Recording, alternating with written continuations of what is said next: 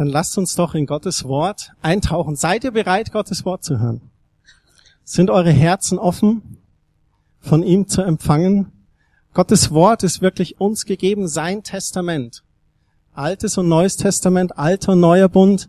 Das sind seine Verheißungen für uns, das ist sein Wille für uns, den er uns gegeben hat. Und wir dürfen da reinschauen und sagen, was ist sein Testament für uns? Was ist sein Wille für unser Leben? Und das soll uns zum Segen sein.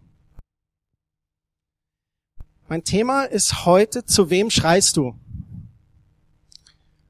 Meine letzte Bibelstelle hat der Beat schon vorhin genannt. Kommt her zu mir, die ihr alle mühselig und beladen seid. Ich will euch erquicken und Ruhe schenken. Aber da kommen wir noch hin. Einheit im Geiste ist das einfach sehr gut. Und ich möchte anfangen mit einer Stelle in Matthäus Kapitel 9 ab Vers 27. Ich möchte mit euch heute Morgen anschauen, wie Jesus Menschen behandelte, die nach ihm geschrien haben. Und da gibt es eine Stelle, da heißt es, als Jesus weiterging, da liefen ihm zwei Blinde nach und die schrien, du Sohn Davids, hilf uns doch. Und sie folgten ihm bis in das Haus, in dem er wohnte. Jesus fragte sie, glaubt ihr denn, dass ich euch helfen kann? Und dann antworteten sie, ja, Herr. Und da berührte er ihre Augen und sagte, was ihr mir zutraut, das soll sich erfüllen. Und sofort konnten sie sehen. Eine von mehreren Stellen, wo Jesus heilt in den Evangelien. Und was bezeichnend ist, ist dieses Wort von den zwei Blinden. Sie liefen ihm nach. Das möchte ich erst mal sehen, wie zwei Blinde Jesus nachlaufen. Offensichtlich mussten sie von ihm gehört haben. Offensichtlich wussten sie, dass er Wunder wirkt und sie schrien. Und dieses Schreien hier im Griechischen, das heißt kratzo. Das heißt übersetzt krächzen wie ein Rabe oder eine spontane Reaktion oder ein Reflex. Wenn du zum Beispiel im Auto sitzt und dir nimmt jemand die Vorfahrt, was immer du da machst, ist ein Kratzo.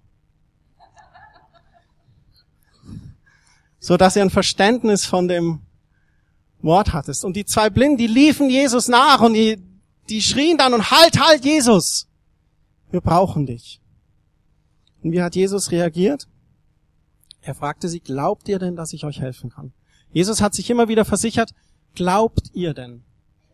Vertraut ihr denn, dass wirklich ich heilen kann? Vor zwei Wochen war ich mit Mark bei diesem Eishockey-Match, ich hatte das erwähnt. Und da hat dann München 3 zu 0 geführt. Und auf einmal war es 3-1, 3-2, 3-3 sogar. Und auf einmal war unentschieden. Und da war so eine ganz komische Stimmung und so. Und dann war so eine Spannung. Und dann auf einmal, da fiel das Tor, 4-3 für München und ein Kratzo ging durch den ganzen Saal. Also wirklich ein Geschrei und ein Lärm. Einfach nochmal, um zu illustrieren, was da vielleicht für eine Anspannung sein kann in einer Situation. Das heißt eine positive oder eine negative. Positives Beispiel ist natürlich, wie bei Sina, der Bescheid ja, ich bleibe in München. Ging ein Kratzer durch die Wohnung. Markus Kapitel 10, Vers 46. Ich möchte euch eine Geschichte vorlesen, auch von einem Blinden, der blinde Bartimäus. Einer meiner Lieblingspersonen in der Bibel.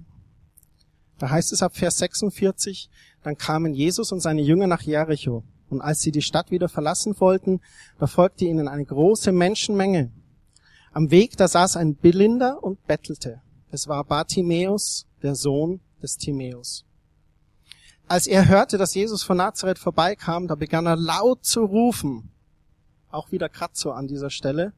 Jesus, du Sohn Davids, hab Erbarmen mit mir. Dann eine interessante Reaktion. Die Leute, die fuhren ihn an, halt den Mund. Was macht der Bartimäus? Aber er schrie nur noch lauter, du Sohn Davids, hab Erbarmen mit mir. Er schrie. Da war Jesus, seine Lösung. Da blieb Jesus stehen, ruft ihn her zu mir. Ein paar von den Leuten liefen zu dem Blinden und sagten ihm, nur Mut, komm mit, Jesus ruft dich. Bartimäus ließ sein Gewand zu Boden fallen, sprang auf und kam zu Jesus. Was soll ich für dich tun? fragte ihn Jesus. Meister flehte ihn der Blinde an, ich möchte sehen können. Darauf antwortete Jesus, geh, dein Glaube hat dir geholfen. Und im selben Augenblick konnte der Blinde sehen und er ging mit Jesus. Was für eine wunderbare Geschichte. Was für ein Ehrgeiz von dem Bartimäus, diesen Jesus wirklich zu erleben. Zu Beginn der Verse, da hören wir, Jesus läuft vorbei und Bartimäus kriegt es irgendwie mit. Er ist blind, er ist am Betteln, trägt einen Bettelmantel, zur damaligen Zeit das Zeichen, dass er wirklich zur untersten sozialen Schicht gehörte. Und er fängt dann an, Jesus zu rufen. Irgendwie musste er gehört haben. Da gibt's jemanden, der Messias, die Menschen werden geheilt. Der macht aus ein paar Fischen ganze Körbe voller Fische. Und dann fängt ihn an zu rufen und die Leute, die sagen ihm dann, er soll den Mund halten.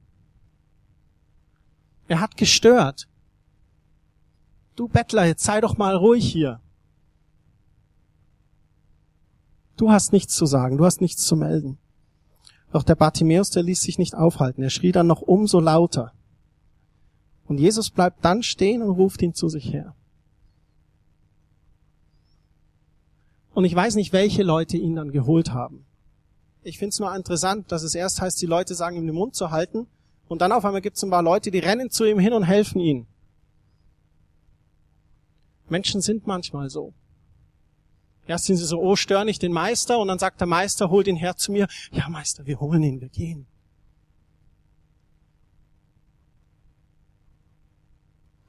Man weiß es nicht, ob es dieselben sind. Aber da laufen sie zu ihm und sie wollen ihn zu Jesus bringen. Was macht der Bartimäus? Als blinder Mann springt er auf und wirft diesen Bettelmantel weg. Er wirft das Zeichen seines Versagens, seines sozialen Standes, die Marke, die er trägt, die wirft er einfach von sich. Es wäre wie wenn Jesus heute hier reinkommen würde und wir hätten hier jemanden, der blind wäre, vielleicht mit einem weißen Stock oder mit einer Binde, wie man heutzutage nicht mehr so oft sieht. Und er würde sehen, ah, da kommt Jesus. Er würde sein Stockwerk werfen, die Binde abreißen und auf Jesus zulaufen. Als Blinder. Was geht da vor in dem Bartimäus? Was für eine Zuversicht, dass Jesus ihm hilft. Er musste so ein Vertrauen gehabt haben. Und da springt er auf und kommt zu Jesus. Und Jesus fragt ihn dann, was er will. Wahrscheinlich war es offensichtlich, dass er blind war. Aber Jesus fragt ihn ganz deutlich, was willst du? Und ich glaube, dass Jesus uns immer wieder die Frage stellt, was willst du? Jesus fragt dich, Fabi, was willst du? Jesus fragt dich, Nikola, was willst du?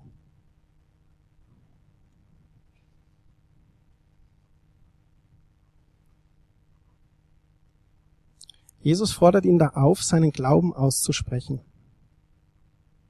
den er eigentlich schon ausgedrückt hat, indem er diesen Bettelmantel von sich wirft. Mein Zeichen der sozialen Unterschicht des Bettels ist jetzt vorbei, den werfe ich einfach weg. Man sieht hier, dass Jesus möchte, dass er das ausdruckt und der Glaube spricht auf. Und Jesus drängt sich auch nicht auf. Jesus ist nicht der Showman und geht hin und wie wir das aus den Filmen oder schickt dann noch so einen Blitz oder macht irgendwas oder das macht er nicht. Jesus baut erstmal eine Beziehung zu der Person. Und Jesus möchte erstmal hören, was will die Person überhaupt? Vertraut er überhaupt? Glaubt er, dass ich das tun kann? Und dann sagt Jesus, geh, dein Glaube hat dir geholfen. Genau wie vorhin in der anderen Stelle, was ihr mir zutraut, das soll sich erfüllen. Der Glaube ist ein Vertrauen, das. Wenn Gott in seinem Wort sagt, dass wir durch Jesus Striemen Heilung erlangen können, dann ist der Glaube das Vertrauen darauf, dass das wahr ist. Wenn Gottes Wort sagt, dass er Jahwe Jire dein Versorger ist, dann ist der Glaube das Vertrauen, dass er dich versorgt.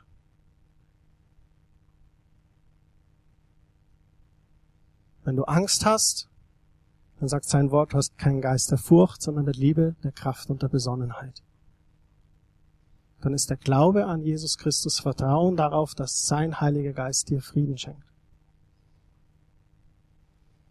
Und meine Frage an euch heute Morgen ist, zu wem schreist du? Wo ist dein Kratzo? Fluchst du erst einmal?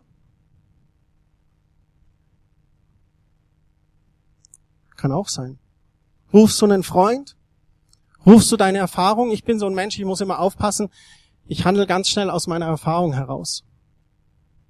Und ich muss manchmal auf die harte Tour lernen, erstmal innezuhalten und Gott zu fragen.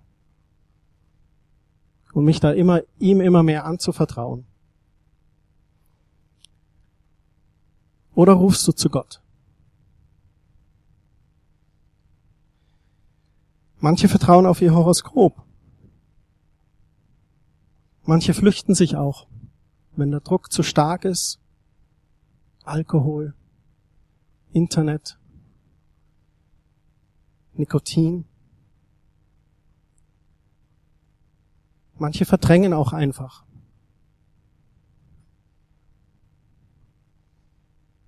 Wir Männer, wir haben da so eine Präposition, wir beschäftigen uns dann. Das ist ganz gefährlich. Wir Männer müssen lernen, innezuhalten, Gott zu fragen, zu ihm zu rufen. Herr, was ist dein Wille? Heiliger Geist, führe mich, leite mich. Zeige mir, was dran ist.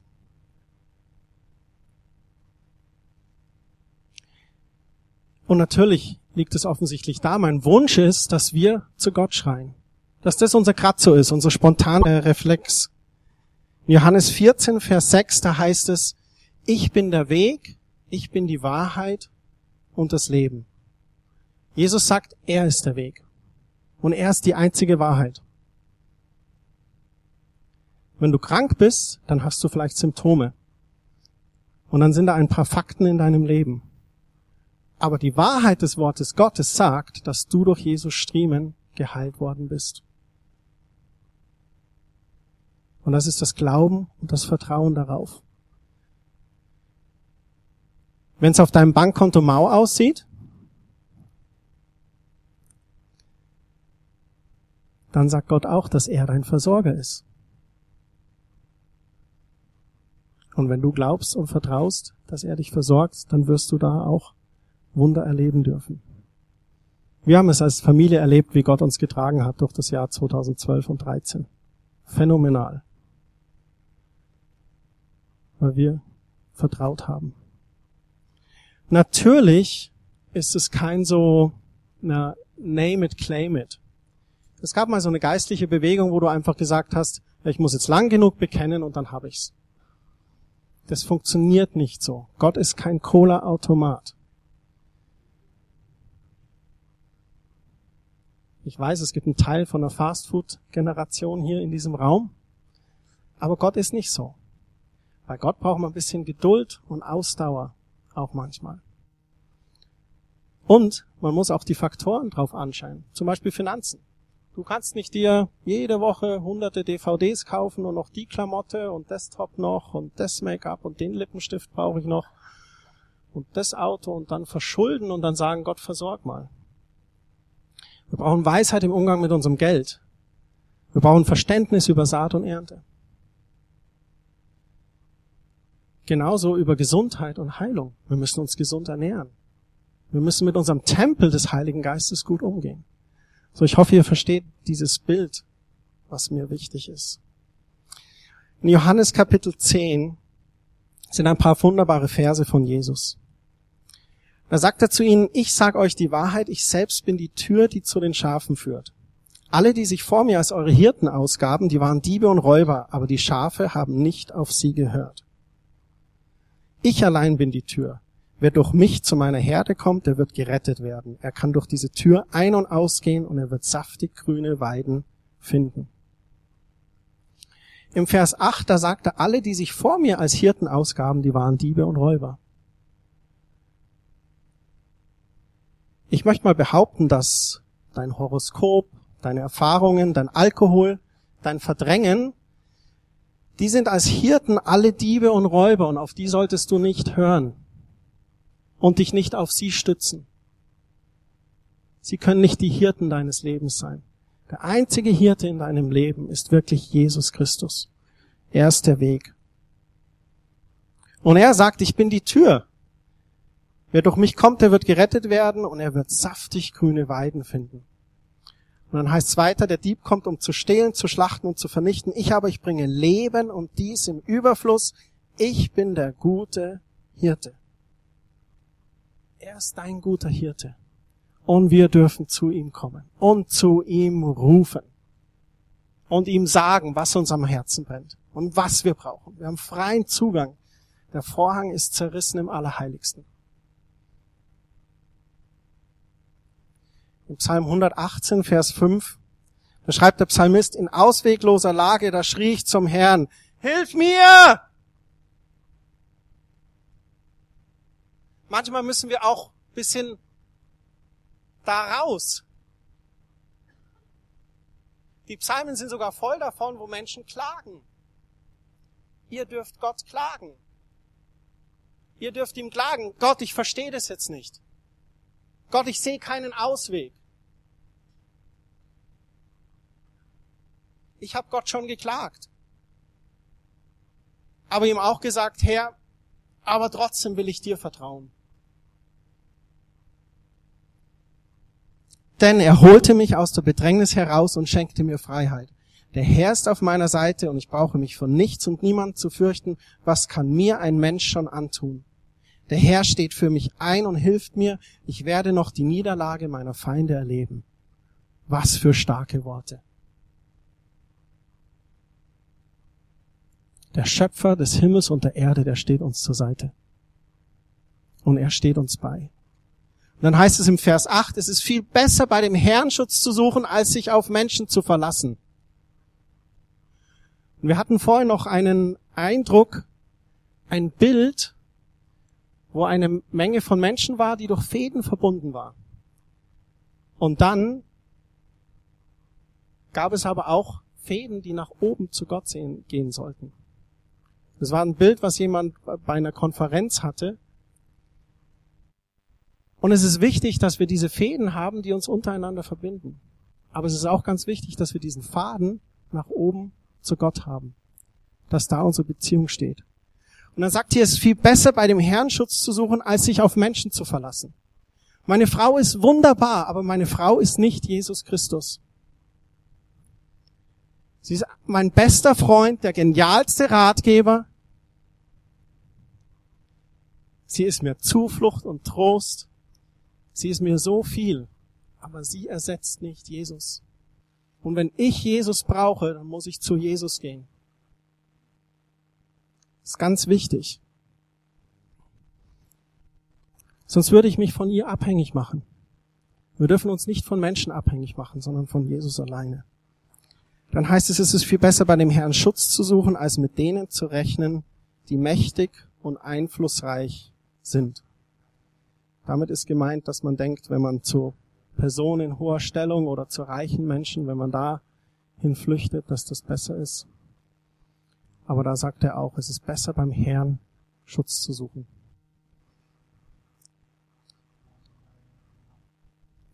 Ich möchte euch von einer Person erzählen. Wir haben da ein Bild von dem Viktor Frankl.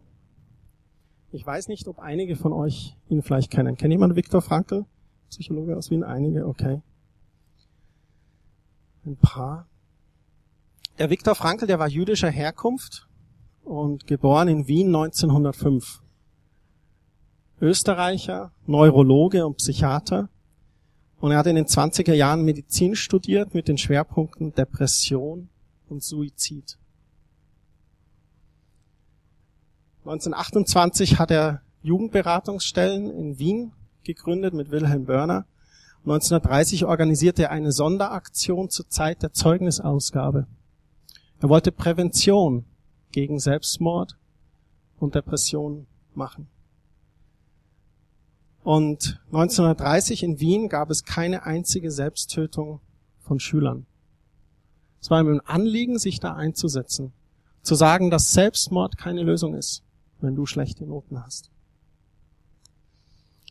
Er hat dann ein sehr ja, bewegtes, heftiges Leben gehabt. Er war Jude. Er, seine Frau und seine Eltern, die wurden im September 1942 nach Theresienstadt deportiert. Da starb sein Vater dann, seine Mutter in Auschwitz, sein Bruder starb, seine Frau auch. Er selber wurde dann auch noch nach Auschwitz gebracht und landete schlussendlich in Dachau und in einem Außenlager in Untertürkheim. Und er durfte erleben, dass er im April von der US-Armee befreit wurde.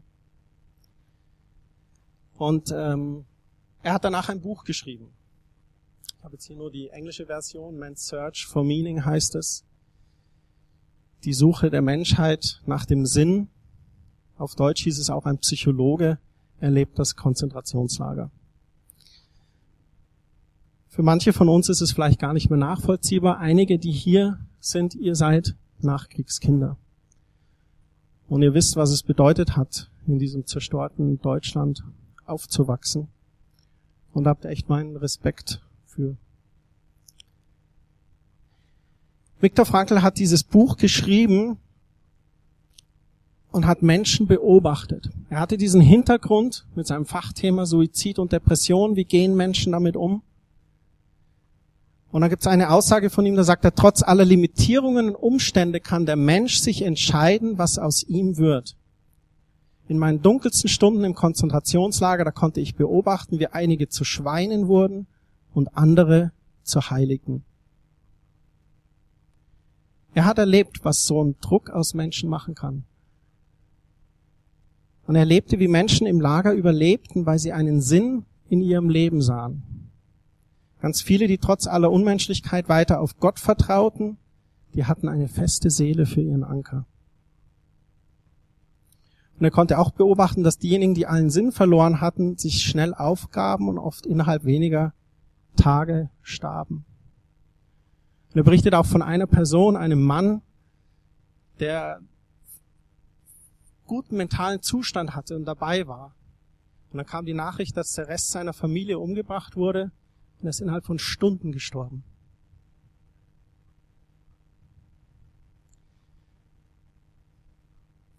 Der Frankl selber hat gesagt, ich habe überlebt, weil ich mir immer wieder vorstellte, wie ich nach dem allen in meiner Praxis den Menschen helfen dürfte. Ich hatte ein Ziel, das meinem Leben einen Sinn gab. Später hatte er viele Patienten, die Suizidversuche hatten.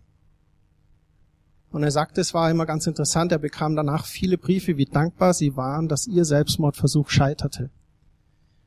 Denn er half ihnen eine Lösung für ihre Probleme zu finden, er gab ihnen Antworten und er half ihrem Leben einen Sinn zu geben. Warum erzähle ich euch das jetzt alles?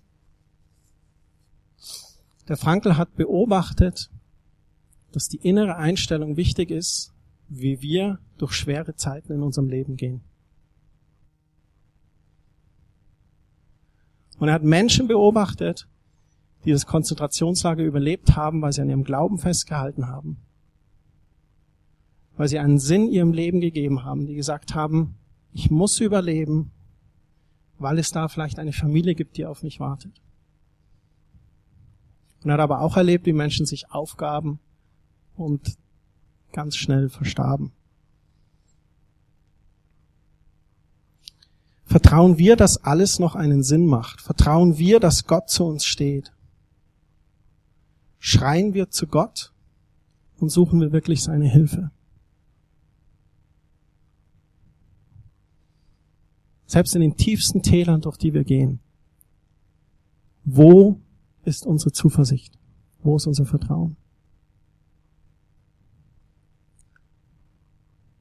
Und wenn das Tal so tief ist, dass du gar keine Zuversicht mehr oder Vertrauen hast, dann flehe ich dich an, wirklich zu Gott zu schreien. dann flehe ich dich an, komm nach diesem Gottesdienst und bete mit mir, sprich mit mir. Gott ist ein mächtiger Gott und Gott ist fähig zu tun, über alles bitten und verstehen, um da zu sein. Und wenn du denkst, es ist nur so eine Kleinigkeit, das mache ich schon, das kriege ich schon hin, das macht der Christian mit seiner Erfahrung, dann sagt Gott, nee, Christian, lass mich da reinkommen. Musst du es nicht wieder mit deinen Erfahrungswerten lösen? Selbst in den Kleinigkeiten kannst du zu Gott schreien und er hilft dir.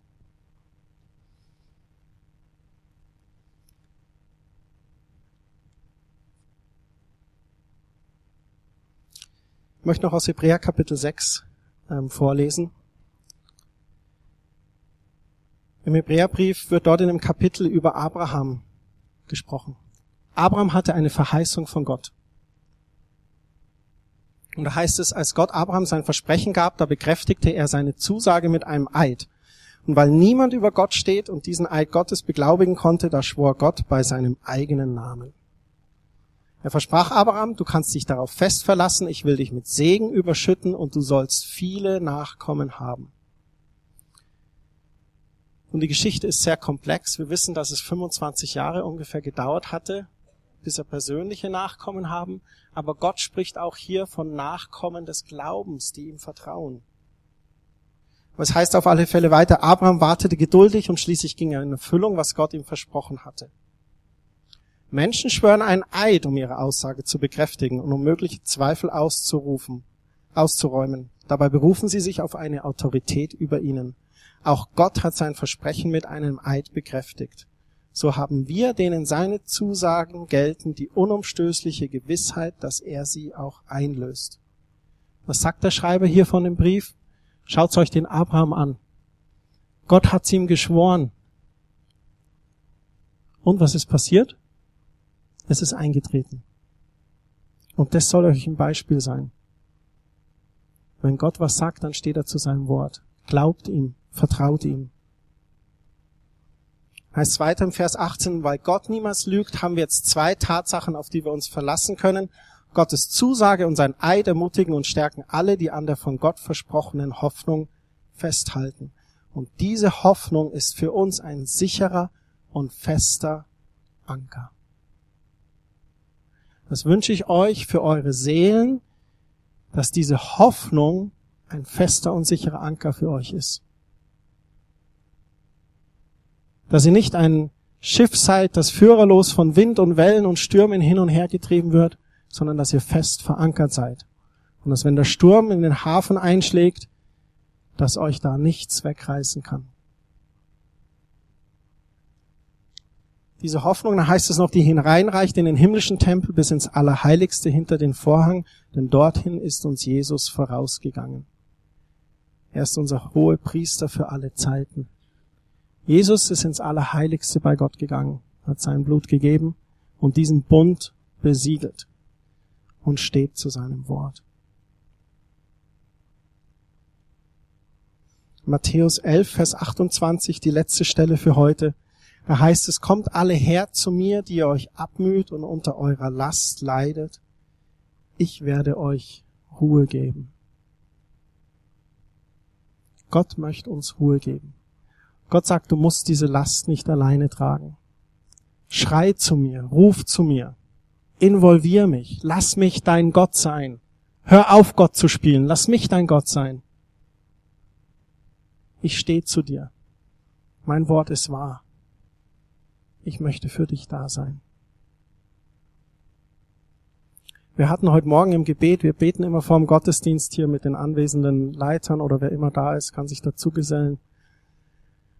Und da war ein, ein Eindruck einer Tankstelle. Und dass wir mit unseren Autos immer schauen, ich mache das auch, ich fahre durch Feldkirchen, wie ist der Preis, wie ist der Diesel, tanke ich jetzt oder nicht, wie schaut's aus? Und dass Gottes Tankstelle so überhaupt nicht ist. Bei Gottes Tankstelle können wir jederzeit auftanken. Seine Tankstelle ist 24-7, also sieben Tage die Woche, 24 Stunden geöffnet. Das ist schon mal das Erste. Wie er das auf die Reihe kriegt, all diese Gebete zu beantworten, seine Sache. Mach dir da keine Gedanken. Das zweite ist, es kostet dich nichts außer dein Leben. Du musst sagen, Jesus, hier bin ich. Ich gebe dir mein Leben. Ich möchte, dass du Gott bist in meinem Leben. Aber es kostet dich in dem Sinne nichts. Bei der Tankstelle sind wir am überlegen, ja, was kostet mich das jetzt? Was muss ich da? Hm, warte ich noch einen Tag oder? Und Gottes Tankstelle hat immer geöffnet und es kostet dich nichts. Warum schauen wir da so selten vorbei? Die Quelle des Lebens. Schöpfer von Himmel und Erde. Ständig da, ständig abrufbereit und es kostet nichts. Warum schauen wir da so selten vorbei? Lasst uns Christen sein, die da ganz fest verbunden sind mit ihm, die bei ihm immer tanken. Und denkt an die Blinden in der Bibel, wie sie geschrien haben, gerufen zu Gott. Und selbst wenn die Menge sagt, du sei still, dann erst recht.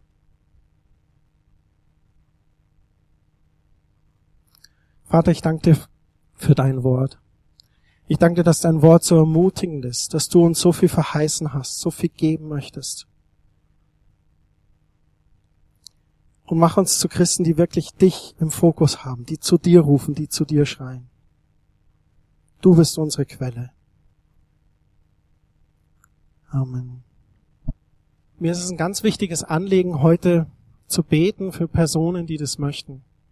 Wenn ihr Gebet möchtet, sei es was ganz Großes oder auch was ganz Kleines, lasst uns gemeinsam zu Gott rufen, okay? Gott ist da und möchte eure Gebete hören. Und ich möchte uns alle bitten, aufzustehen auch. Wir wollen nochmal ein Lied singen, und erwarten einfach, dass Gott wirkt. Er sagt, wo zwei oder drei in seinem Namen versammeln, da ist er direkt unter ihnen. Und er sagt, bittet und ihr werdet empfangen. Und das wollen wir heute Morgen. So, wenn ihr möchtet, hinten steht jemand, hier vorne sind wir zum Beten. Kommt einfach. Wir sind Familie. Scheut euch nicht.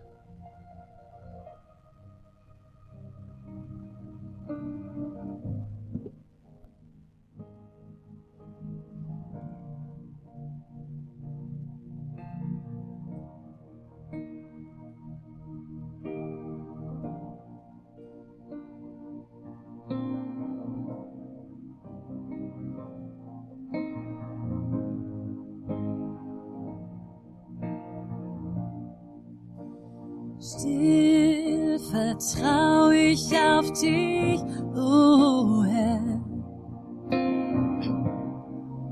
Du kommst mir zur Hilfe.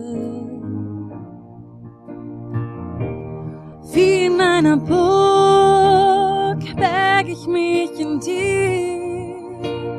Fels meiner Stärke, meine Zuflucht ist.